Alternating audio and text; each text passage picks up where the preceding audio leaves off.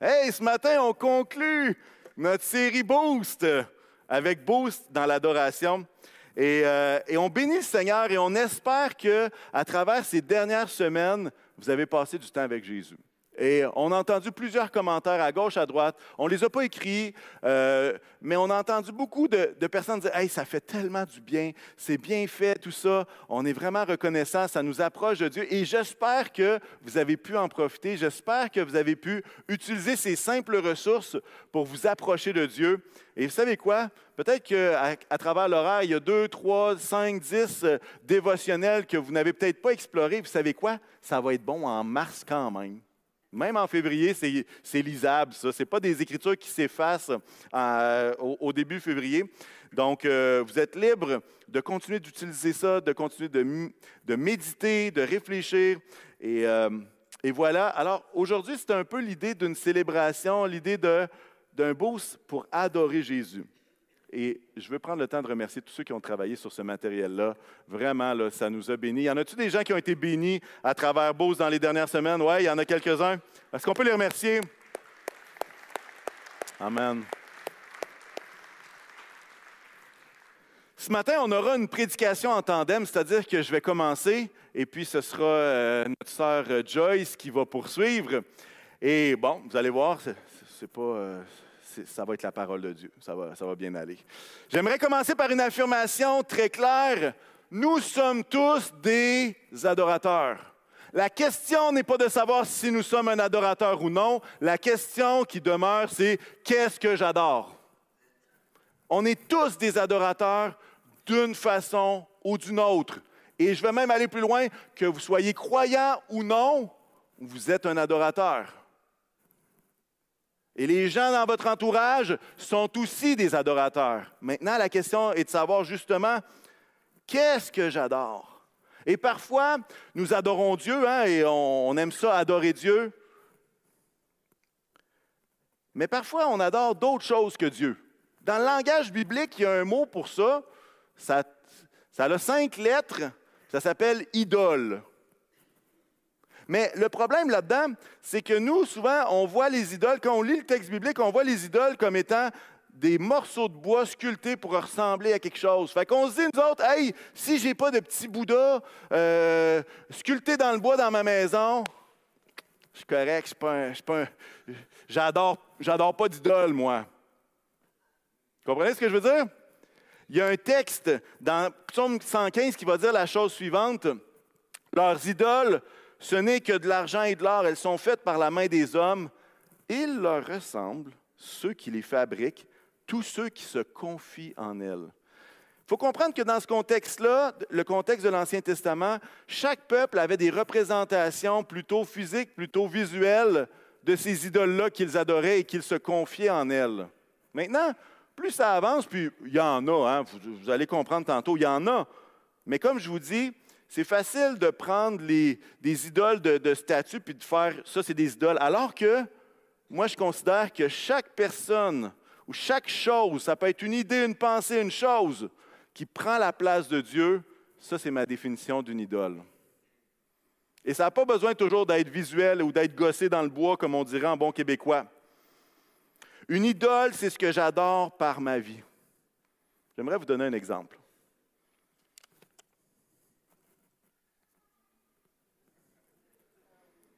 Ceci est un 50 J'aurais voulu prendre un 20, mais c'est rendu qu'avec l'inflation, on n'achète plus grand-chose avec ça.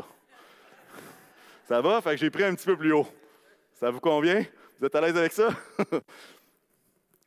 J'aimerais vous donner un exemple très facile et très, contemporain que toute personne peut comprendre un simple bout de papier.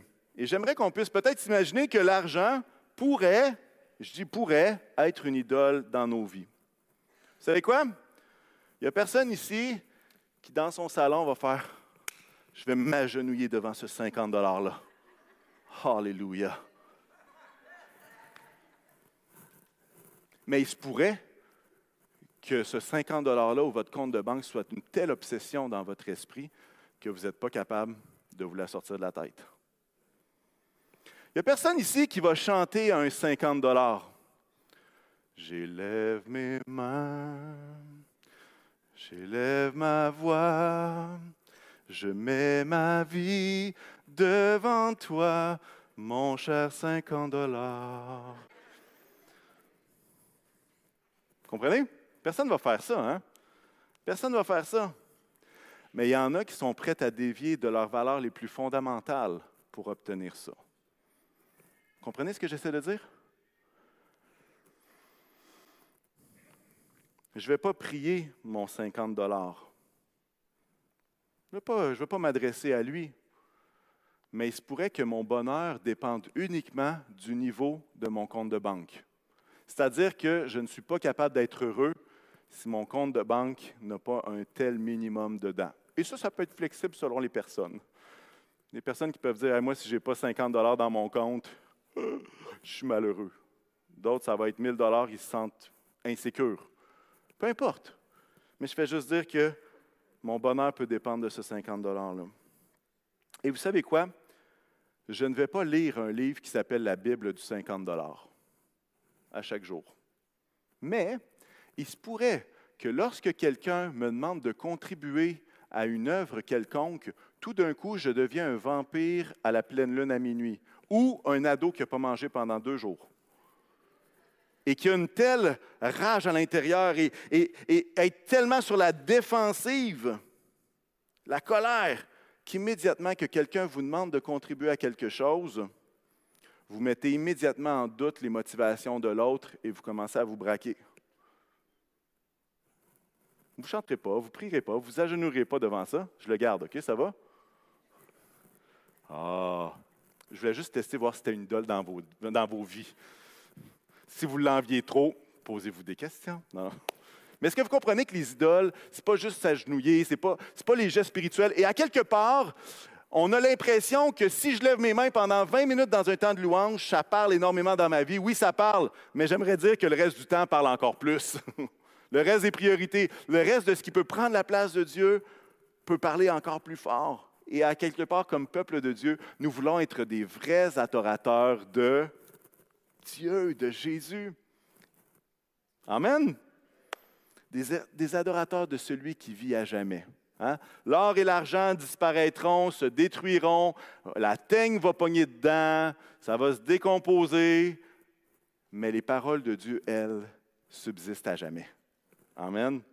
Adorer, j'aimerais vous suggérer que ça englobe plus qu'un temps de louange, que ça englobe plus qu'un temps à l'Église. En fait, adorer, ça englobe toutes nos vies. Et je vais faire écho à un texte euh, dans Jean 4, 23 qui va dire Mais l'heure vient. C'est Jésus qui parle. Et elle est déjà là, où les vrais adorateurs adoreront le Père en esprit et en vérité. En effet, ce sont là les adorateurs que recherche le Père. Je vous encourage et je nous encourage chacun à être des vrais adorateurs. Alors que je vais inviter maintenant euh, une sœur qui est à l'Assemblée depuis plus de dix ans, ben, près, dix ans, Ouais, 10 ans. Est-ce qu'on peut accueillir Joyce Dogba?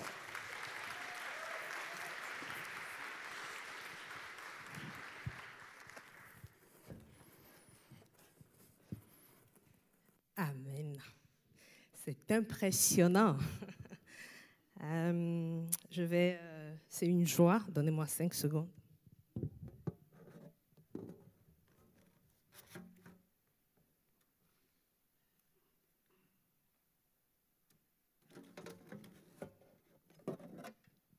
C'est une joie de m'insérer euh, dans cette série sur l'adoration.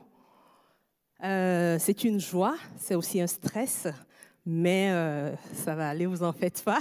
Un stress au point où ce matin, à 6h30, là, il y a eu une alerte Amber, hein, vous avez vu ça? Je me suis dit, yes, il y a quelque chose, je ne vais pas aller à l'église. Mais non, c'est peine perdue. On prie que ça soit réglé pour la famille, mais c'était juste vous dire le niveau de stress. Dieu cherche des adorateurs, c'est vrai. Et euh, le verset nous dit que Dieu cherche des vrais adorateurs. Adorer, c'est rendre un culte. Adorer, c'est aimer de façon passionnée. C'est ce que va nous dire le dictionnaire. Mais puisque Jésus parle de vrais adorateurs, ça veut dire qu'il y a aussi des faux. Il y a de la contrefaçon. Et aujourd'hui, ce que nous allons faire, c'est de regarder le vrai.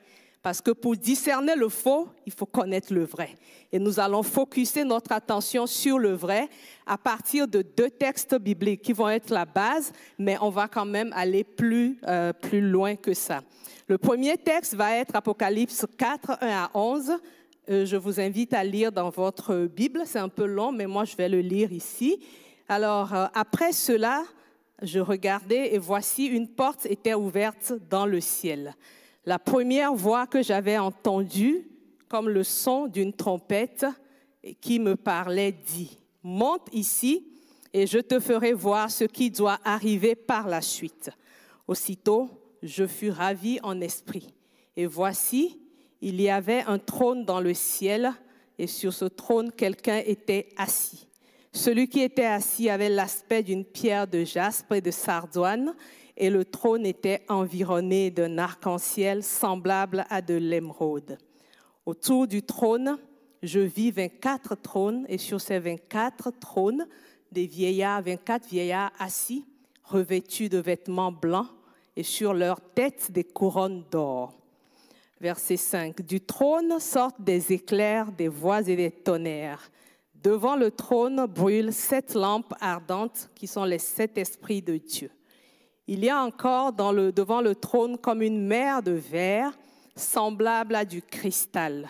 Au milieu du trône et autour du trône, il y a quatre êtres vivants remplis Dieu devant et derrière. Verset 7. Je vais sauter, je vais juste aller au verset 8.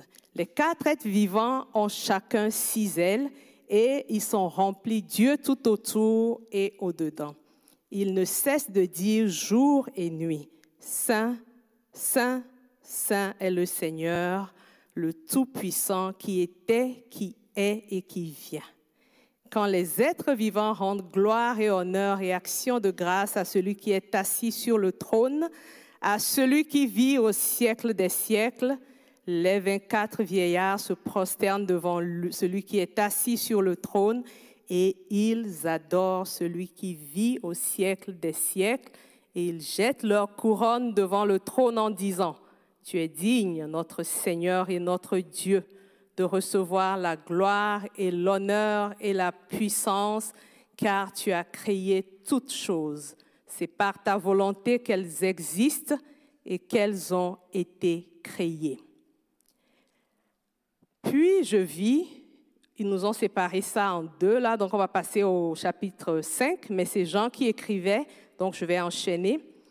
Je vis dans la main droite de celui qui était assis sur le trône un livre écrit en dedans et en dehors, scellé de sept sceaux. Et je vis un ange puissant qui criait d'une voix forte, qui est digne d'ouvrir le livre et d'en rompre les sceaux. Et personne dans le ciel, ni sur la terre, ni sous la terre, ne put ouvrir le livre ni le regarder. Et je pleurais beaucoup de ce que personne ne fut trouvé digne d'ouvrir le livre ni de le regarder. Et l'un des vieillards me dit, ne pleure point. Voici le lion de la tribu de Juda. Le rejeton de David a vaincu pour ouvrir le livre et ses sept sceaux. Et je vis au milieu du trône et des quatre êtres vivants et au milieu des vieillards un agneau qui était là comme immolé. Je vais au verset 8. Quand il eut pris le livre, les quatre êtres vivants et les 24 vieillards se prosternent devant l'agneau, tenant chacun une harpe et des coupes d'or remplies de parfums qui sont les prières des saints.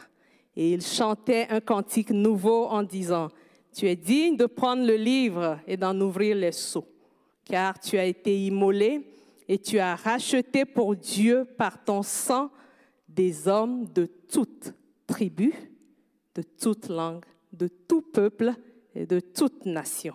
Tu as fait d'eux un royaume de sacrificateurs pour notre Dieu. Ils régneront sur la terre.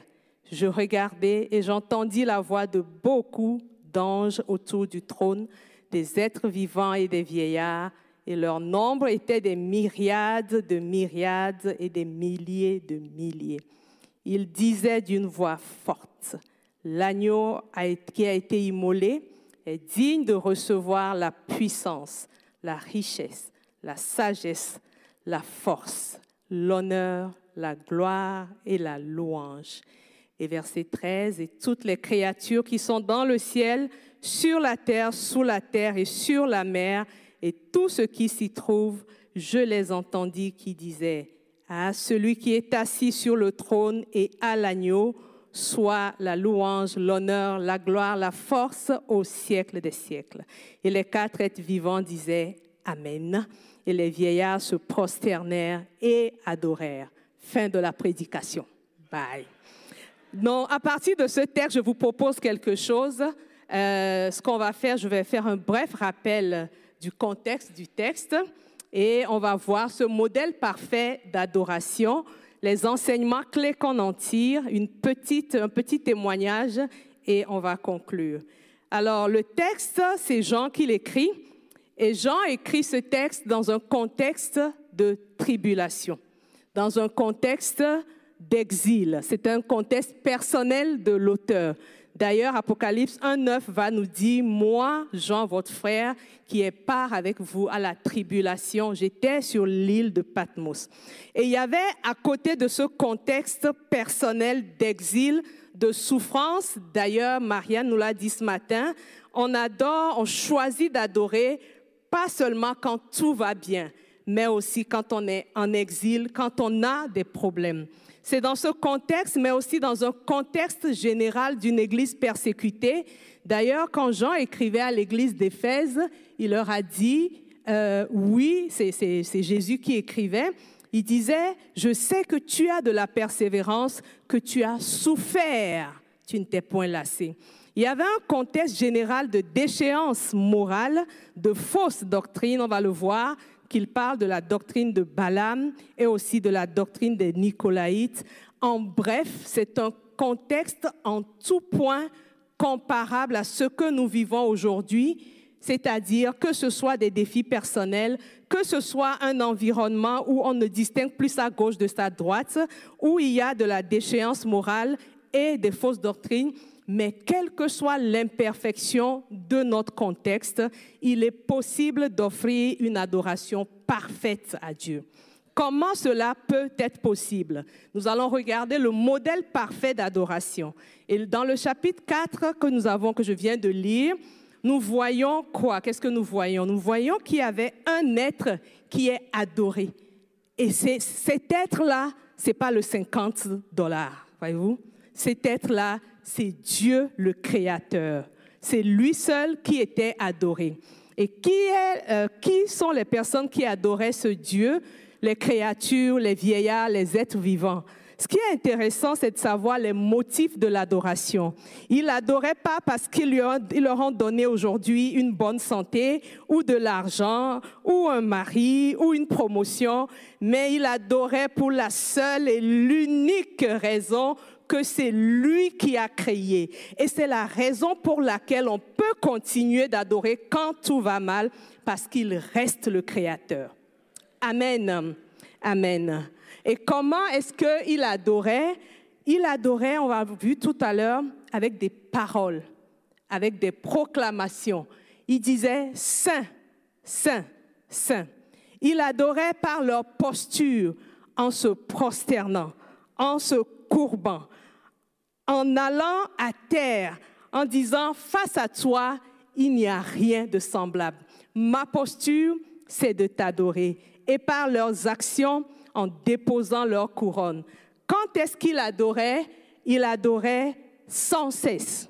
Il adorait, la diapo suivante, en permanence. Et où est-ce qu'il adorait? Il adorait devant le trône. Puis on voit dans le chapitre 5 quelque chose qui va se passer c'est comme dans ce contexte d'adoration, l'adoration demeurait quand même incomplète. Pourquoi? Parce qu'il y avait un problème. Jean a failli pleurer. Et le problème, c'était quoi? C'est que l'être suprême adoré avait dans sa main un livre scellé en dedans et en dehors. Et c'est comme qui va l'ouvrir? Qu'est-ce que ça veut dire? Que le plan de Dieu, le plan parfait de Dieu, c'était que ce livre soit ouvert. Et tant que le livre n'était pas ouvert, l'adoration demeurait incomplète, jusqu'à ce que paraisse l'agneau qui a été immolé dès le commencement, qui nous a rachetés par son sang, qui a pris le livre et qui a ouvert les sceaux. Et c'est à partir de ce moment qu'on voit que l'adoration est devenue parfaite. Et en ce moment, il y a des petites nuances, il y a des éléments nouveaux. Le premier élément, c'est la présence de l'agneau. Et nous aussi, nous sommes présents maintenant dans l'adoration parfaite. Vous vous, doutez, doutez de cela peut-être, mais lisons bien le texte. Les vieillards avaient dans leurs mains des coupes d'or qui étaient remplies des prières des saints. Et si tu crois, tu t'identifies à Jésus, alors tu es aussi un saint et tes prières font partie de l'adoration et c'est ça qui la rend parfaite. Amen. Et dans ce nouveau contexte, qui est adoré? C'est toujours le roi et l'agneau. Le roi et l'agneau. Qui adore, c'est toujours euh, les vieillards, les anciens, les êtres euh, vivants, les créatures, et des myriades, des myriades, des milliers innombrables d'anges. Toutes les créatures adorent et les raisons de l'adoration n'ont pas changé en ce qui concerne Dieu, mais l'agneau était adoré parce qu'il a accompli le plan parfait de Dieu. Et comment est-ce qu'ils adorent cette fois-ci? Toujours par la parole, par des postures, mais il y avait des voix fortes. Non seulement ils parlaient, mais il y a un moment où ils disaient, ils criaient fort. Crier, c'est déjà parler fort. Alors crier fort, c'est parler fort fort. Mais ils avaient toute leur énergie pour l'adorer parce qu'il est digne. Et ils chantaient un cantique nouveau. Et ils déposaient leur couronne devant Dieu, toujours en adorant sans cesse et devant le trône. À partir de ces deux textes, j'aimerais vous soumettre trois enseignements clés que j'ai appris au niveau de l'adoration. J'ai dit trois leçons. L'adoration, leçon 1, pour moi, ce que j'ai vu, doit nécessairement et toujours être conforme à la parole. Dieu merci, on avait été boosté dans la parole, donc on sait qu'on ne peut adorer que si c'est en conformité à la parole. Et qu'est-ce que la parole nous dit? La parole nous dit que l'adoration doit être exclusive et exclusivement réservée à Dieu. Dieu ne partage pas sa gloire. Dans le, dans le décor paradisiaque que Jean a vu, aucun ange, aucun vieillard ne devait recevoir l'adoration. D'ailleurs, à un moment de sa vision, Jean, dans Apocalypse 19, dit, je crois que je ne l'ai pas, va dire, j'ai vu l'ange, je suis tombé à ses pieds pour l'adorer, mais il m'a dit, garde-toi de le faire parce que je suis ton compagnon. Adore Dieu. Et Jésus va nous dire, lorsque la Bible va nous dire, va nous relater, lorsque Jésus a été tenté, et que Satan est venu le tenter, il dit, retire-toi, Matthieu 4, 10, tu adoreras le Seigneur, lui seul, et tu le serviras. Mes amis, l'adoration doit être exclusive et exclusivement réservée à Dieu. L'adoration doit être spirituelle. Dieu cherche des adorateurs qui adorent en esprit, par la vérité. On va voir tantôt, on peut adorer par la chanson, on peut faire tout ça, mais c'est notre esprit. C'est l'esprit de Dieu qui vient, n'est-ce pas, booster notre esprit pour que nous offrions l'adoration à Dieu. Et c'est l'heure d'adorer. Et quand l'adoration n'est pas dictée par l'esprit, elle est, elle est nulle, elle est une action, elle est de la comédie, mais c'est l'adoration qui est poussé par l'Esprit que Dieu recherche. Et même dans ce texte, euh, euh, Jean 4, 23, 24, parole de vie va dire, mais le moment arrive et c'est maintenant où Dieu donne de son esprit. Alors ceux qui adorent vraiment le Père vont l'adorer avec l'aide de l'Esprit Saint comme le Fils l'a montré. Nous avons besoin de l'aide de l'Esprit Saint pour être capables d'adorer nous ne pouvons le faire sans l'aide de l'Esprit Saint. Et pour être conforme à la parole, l'adoration doit être centrée sur Jésus. Même au ciel, l'adoration avant Jésus était incomplète et Dieu attendait que l'œuvre de la croix soit accomplie afin de nous associer à l'adoration. L'auteur du livre aux Hébreux va nous le dire d'ailleurs, par lui, par Christ, offrant sans cesse, offrons sans cesse à Dieu un sacrifice de louange, c'est-à-dire le fruit des lèvres qui confessent son nom.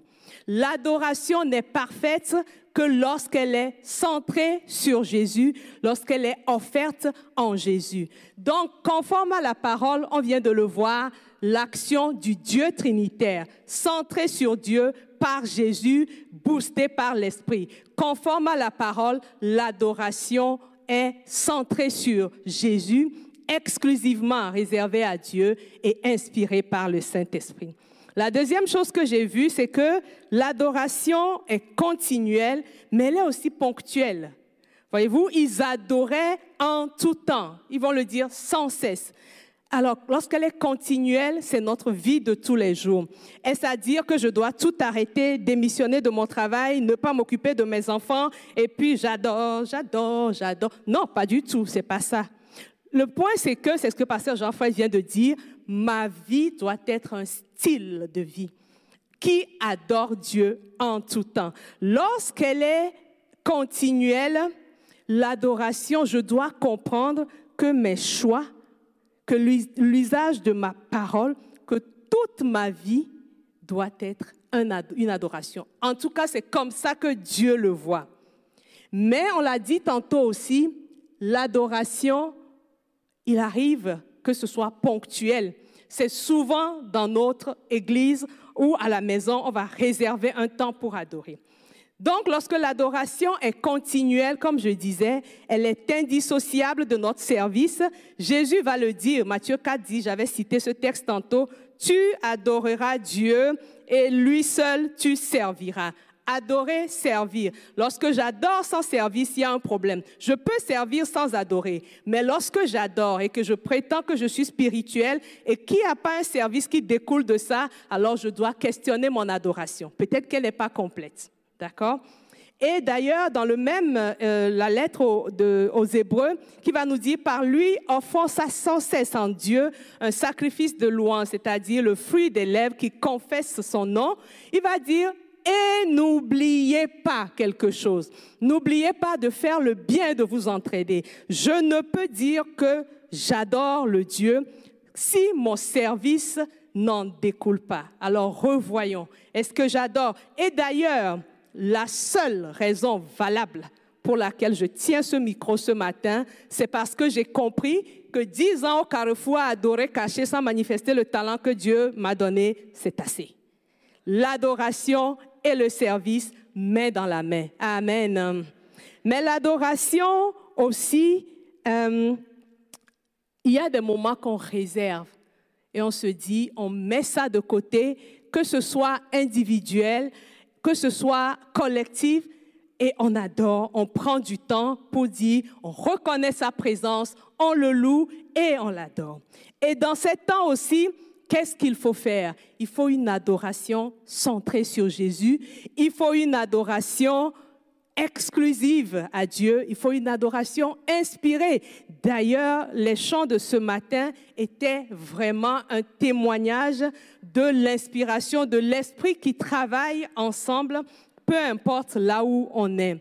Et lorsqu'on est, je vais juste faire euh, un, petit, euh, euh, une pause ici, lorsqu'on est dans l'adoration collective, oui, on va le voir tantôt, je peux m'exprimer, je peux adopter des postures, mais étant donné qu'on adore de façon collective, on va voir les 24 vieillards qui déposaient leur couronne Chacun le faisait, il le faisait ensemble, mais il n'y avait pas d'embouteillage. C'est-à-dire que j'adore Dieu en étant concentré sur Dieu, mais en étant consciente quand même de ce qui se passe autour de moi. Si je dois commencer à adorer et puis chasser tout le monde, je crois que ce n'est pas très équilibré. Donc le point, c'est que la conformité à la parole, ça veut dire quoi? La parole me dit quand on est dans l'assemblée, on le fait dans l'ordre, on respecte l'autorité dans laquelle on est. Si dans mon église, on ne veut pas qu'on acclame, pas grave. Dans ma chambre, je peux acclamer jusqu'à avoir des ampoules dans les mains. C'est pas grave. Lorsque je suis dans l'église, je comprends que la parole me demande de l'ordre. Je comprends que la parole me demande le respect, la soumission aux autorités. Et je comprends que la parole peut faire de moi un agent de, changement lorsque l'adoration, je trouve que c'est pas encore à mon niveau, voyez-vous et donc l'adoration individuelle et l'adoration collective, toujours conformément à la parole. Alléluia. La troisième chose que je voudrais euh, apporter ici, c'est une adoration qui est avant tout une attitude de cœur et ensuite une posture du corps. Les deux sont indissociables. Mais la première chose, c'est adorer, c'est adopter une posture d'humilité. Les 24 anciens, les 24 vieillards avaient des couronnes. Mes chers amis, avoir une couronne en soi, ça rend un peu orgueilleux. On peut se dire, ouh là là, je suis arrivée. Ça peut être une couronne parce que je suis née euh, princesse ou roi, donc ça peut être une couronne héritée hein, d'identité, mais ça peut être une couronne aussi récompense. Peu importe quelle que soit ta couronne ou ton identité, une des leçons fondamentales que j'ai apprises dans ma vie, c'est que lorsque j'arrive devant le trône de la grâce et que je reconnais que celui qui est assis sur le trône est élevé, alors j'enlève mes couronnes, que ce soit mon diplôme, que ce soit mes diplômes, que ce soit ma richesse. Je dis devant tout, devant toi, tout ça n'est rien. Je les enlève. Et non seulement je les enlève, la Bible dit qu'ils jettent les couronnes devant parce qu'ils reconnaissent que devant lui rien ne tient. Il n'y a que lui qui est digne d'être adoré et tout le reste se prosterne devant lui. Et c'est ça que je voudrais, cette attitude d'humilité, de dire devant toi, je ne suis rien, Seigneur. Oui, j'ai de la valeur. C'est pas, dis pas de se dévaloriser. J'ai de la valeur. Mais quand je considère ta grandeur, alors tout le reste s'amenuise et tout le reste ne devient que ombre de ce qui peut exister. Et à partir de ça, je focalise mon adoration sur qui tu es. Amen. Et c'est de ça que va découler ma posture de, de, corps. C'est de ça que va découler mon choix de lever les mains. Je ne lève pas les mains parce que je veux montrer que j'ai fait la manicure, non? Je ne lève pas les mains parce que j'ai une nouvelle montre, non? Mais je lève les mains parce que c'est conforme à la parole. Et la Bible va me dire, je lève les mains, psaume 134, 2, je lève mes mains vers Dieu. J'élève mes mains vers Dieu. La Bible va dire que les fleuves battent les mains. Je bats les mains parce que la Bible recommande. Moi, j'ai été dans des églises dans d'autres pays où il y aura des théories, des fausses doctrines. Ils vont dire euh, taper les mains parce qu'en faisant ça, on gifle le diable. Je n'ai pas encore trouvé ça dans la Bible. J'adore. Je bats les mains pour célébrer Dieu. Je ne veux même pas la présence du diable dans cette atmosphère. Je veux élever mes mains en hommage à mon Dieu. Alléluia. Alléluia, alléluia, alléluia, alléluia. Alléluia, alléluia. Adorer dans les temps difficiles, oui, c'est possible. Donc, mon adoration doit être conforme à la parole, elle doit être continuelle et ponctuelle, et elle doit impliquer une attitude de cœur avant une posture du corps. Je peux baisser la tête, faire ce qui est un geste de révérence. Peut-être que moi, dans ma génération ou dans certains pays, bonjour, on fait ça. Vous, ça, peut-être ça ne te dit rien. Mais sens dans ton cœur quelle est l'attitude qui est un signe de respect vis-à-vis de Dieu. Et c'est juste ça que Dieu te demande d'adopter. Adopter, adorer euh, dans les temps difficiles, oui, c'est possible. Pourquoi c'est possible? Parce que c'est conforme à la parole. J'ai toujours un de mes textes préférés dans la Bible, j'en ai beaucoup, mais un des textes, c'est le psaume 29, 10 j'étais toujours surprise par ce texte qui va dire que même au temps du déluge, Dieu était sur son trône. Ouh là là. Et quand il est sur son trône, ça veut dire qu'on peut continuer à l'adorer. Est-ce que ça veut dire qu'il est insensible? Non, pas du tout, parce que la même Bible va me dire que Dieu est près de ceux qui souffrent.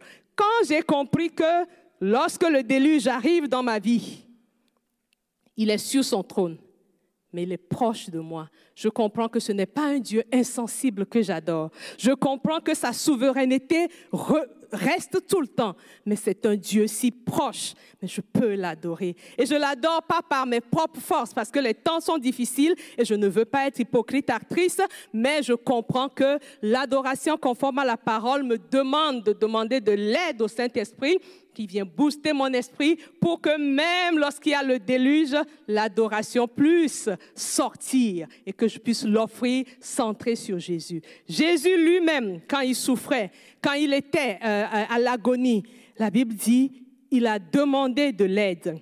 Il a dit, Seigneur, éloigne cette coupe. Mais après, quand il a compris que c'était la volonté de Dieu, il s'est prosterné, il s'est mis à genoux. C'est cette posture d'adoration, de dire, je ne suis pas en train de, solliciter de la souffrance, non.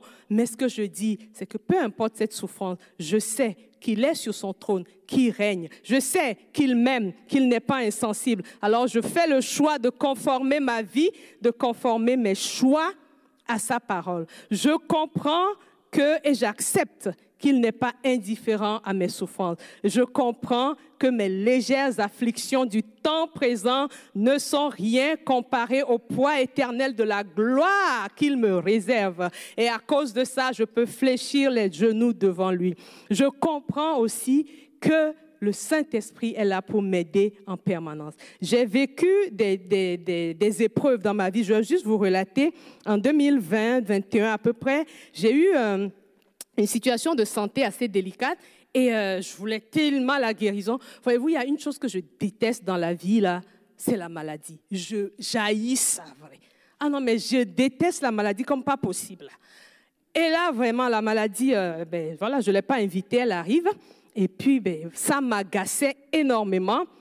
Et je me suis dit, je dois sortir, je dois guérir. C'est devenu un défi personnel. Et ce que j'ai fait, j'ai ouvert, j'ai revu les textes récemment. Ce que j'ai fait, c'est que j'ai vu tous les passages où Jésus guérissait. J'ai dit, je vais guérir. J'ai fait tout ce, que, la Bible a demandé. D'ailleurs, il y a des, des, diacres de cette communauté qui sont venus chez moi pour moindre d'huile. Parce que la Bible dit, est-ce qu'il y a des, gens qui, qui, sont malades, qu'ils appellent les anciens? Fait que je les ai appelés. J'ai dit, je dois guérir. À un moment, j'ai tout fait et puis, ben voilà, les médecins augmentent. Ils faisaient aussi leur travail. Ils augmentaient la dose et puis voilà. Et un jour, c'est pour ça que j'aime l'adoration.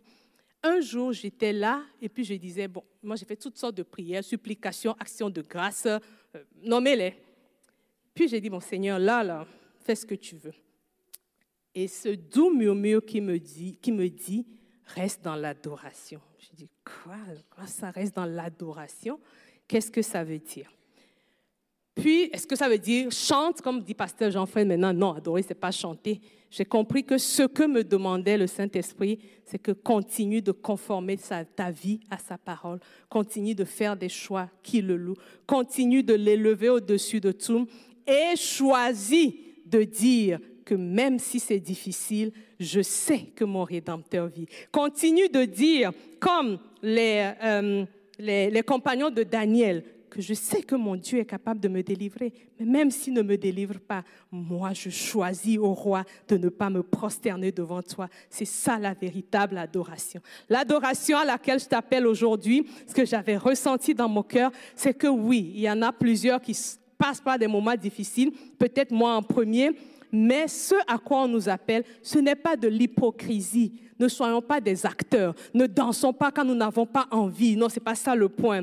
Mais l'adoration, c'est connectons notre esprit à l'esprit de Dieu. Et que cet esprit vient faire monter vers Dieu une adoration. L'adoration est un acte de foi. Je vais arriver à la conclusion, donc inviter les musiciens. L'adoration est un acte de foi. Et comme nous avons été boostés dans notre foi, je pense que nous sommes capables de dire nous allons adorer. L'adoration conforme à la parole. Et a été boosté par la parole et que nous nous encourage à connaître la parole. Comme ça, nous discernons ce qui est vraie adoration de ce qui est faux. Et comme nous avons été boostés aussi dans nos prières, l'adoration, c'est une sorte de prière. Mais je ne saurais terminer ça. Je réfléchissais d'ailleurs ce matin, j'ai vu le, la capsule de pasteur jean mais j'avais déjà mon message, donc euh, il n'y a pas d'interférence. Je me suis dit, mais je vais peut-être terminer, mais il faut que je dise que je parle des bénéfices de l'adoration, parce que je me suis rendu compte qu'on est dans une société très, très capitaliste et utilitariste, et si vous ne dites pas les bénéfices, personne ne veut faire. Mais j'ai dit, bon, il y a une liste, il y a des études qui vont parler des bienfaits de l'adoration et tout. Est-ce que j'avais envie de les citer? Et dans mon cœur, il y a deux choses que je voudrais vous laisser. Deux choses qui nous motivent à adorer. La première, c'est d'expérimenter la présence de Dieu. Oh, que mon cœur crie pour que chaque chrétien fasse cette expérience. Pas de la présence générale parce qu'il est avec nous, en nous et au milieu de nous, mais cette dimension de présence où tu sais qu'il est là, et tu sais qu'il est là, et tu sais qu'il est là, et tu sais qu'il est là. Cette présence où tu te connectes, comme va le dire le, texte, et là tu rentres dans ta présence sans voile. Et tu sais qu'en sortant de ça, il y a une transformation profonde qui a lieu, qui te pousse et tes regards sont fixés non pas sur ce que tu vis, mais sur l'espérance de le voir un jour. Parce que si c'est dans ce monde seulement que nous avons de l'espoir, nous sommes plus misérables que tous les hommes. Je t'invite à adorer, je t'invite à te prosterner, non pas pour avoir une réponse magique, mais parce que ton choix, c'est ton choix que Dieu honore. Amen.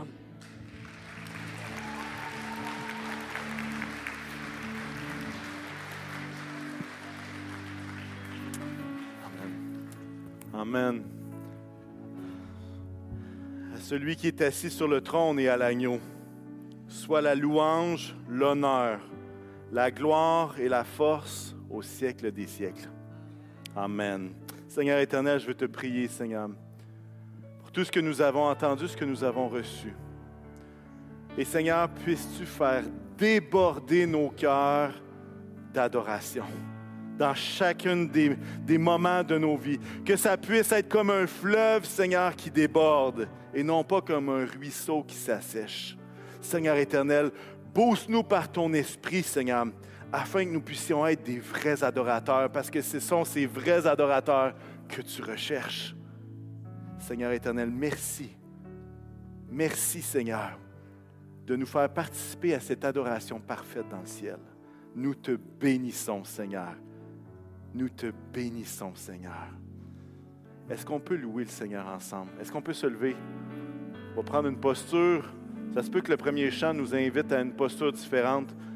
Mais faisons de ce lieu non pas un lieu où est-ce qu'on reçoit intellectuellement un message, mais soyons un peuple de Dieu qui s'engage à adorer, qui s'engage à le faire, qui s'engage à se joindre à ceux qui sont dans le ciel et crier louange à notre Dieu, louange à notre roi. Est-ce qu'on peut faire ça ce matin? Amen. Toute l'équipe de louange, on vous cède la place. Louons le Seigneur ensemble. Adorons.